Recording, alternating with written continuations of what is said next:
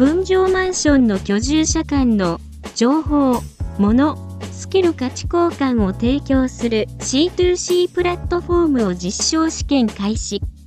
株式会社クレヨンは旭化成ホームズグループと今日働けで、都内新築分譲マンション入居者向けに、情報、物、スキルのシェアリングにより、マンション生活の利便性を向上させるアプリ、ご近所を開発したことを発表しました。同アプリは、新築分譲マンション入居者のみが登録、使用できるアプリとなっており、本実証実験は2020年9月に開始し、旭化成ホームズグループの都内複数の集合住宅で展開予定となっているとのことです。同アプリ上では、ニックネームまたは匿名に、で情報、物、スキルをシェアすることができることに加え、マンション管理会社からの情報発信が確認できるとのこと。入居者同士でメッセージをやり取りできる機能もあり、コロナ禍での効率的な情報交換に役立っています。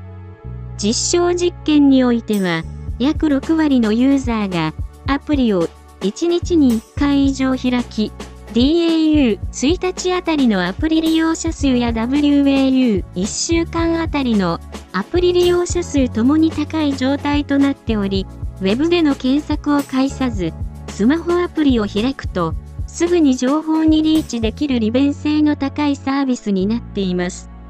入居者による投稿や返信、いいね数が集まり高いコミットが確認されているとし、投稿、返信、情報や物のやり取り件数については、当初目標数を突破したとのこと。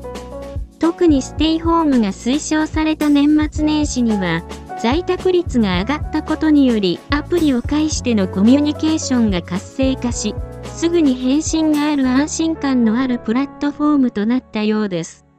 アプリユーザーアンケートによると、ハイパーローカルな情報を交換できること、安心感があることが利用理由として選択されています。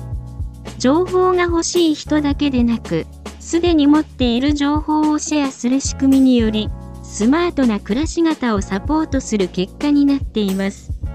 住人同士で共同購入することにより、高品質な買い物をしたい、自宅でいらなくなった育児用品を近隣の人に使っってほしい。キャンプや事務用品など使用頻度が低いものを譲りたい、ポイントを貯めたいなどのニーズやモンツを可視化することにより、活発な取引が行われています。その他のやり取りとしては、以下のようなものがあるようです。無農薬野菜共同購入。入居者間でのもののやり取り。トークンによる共助。シェアリングエコノミーの活性化。地域飲食店のお得クーポンの発行と入居者による利用。入居者間での情報交換、フォーラム、メッセージ機能。マンション居室スペースのお手入れ、お役立ち、情報のアプリでの発信。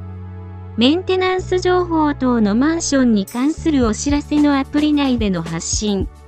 株式会社クレヨンは、入居者の利便性の向上と地域開発、マンション価値向上を目標に、良い暮らしを実現すべく邁進したいとしており、カスタマーファーストのプロダクトを通じて、長期的なブランドイメージの向上、事業収益の柱を作るべく邁進していくとしています。今後は、入居者の興味関心を分析し、ビジネスチャンスの発掘や顧客満足度向上施策にも役立てたいとのこと。昨今では、フリマアプリやココクルなど企業対客のサービスではなく客と客を結びつけるサービスが流行しています。企業が間にはいることによる中間マージンの圧縮より近い人とつながりたいというニーズがマッチしているのかもしれません。特にマンションは様々な人が居住しており意外とその手の専門家もたくさん住んでいます。しかも、同じご近所さんということで、意外と安く、高品質なサービスを受けることもできるでしょう。本来は、マンションという共同体は、そのような居住者同士の得手不得手を補完し合って、寄り添っていく温かい組織であるべきなのかもしれません。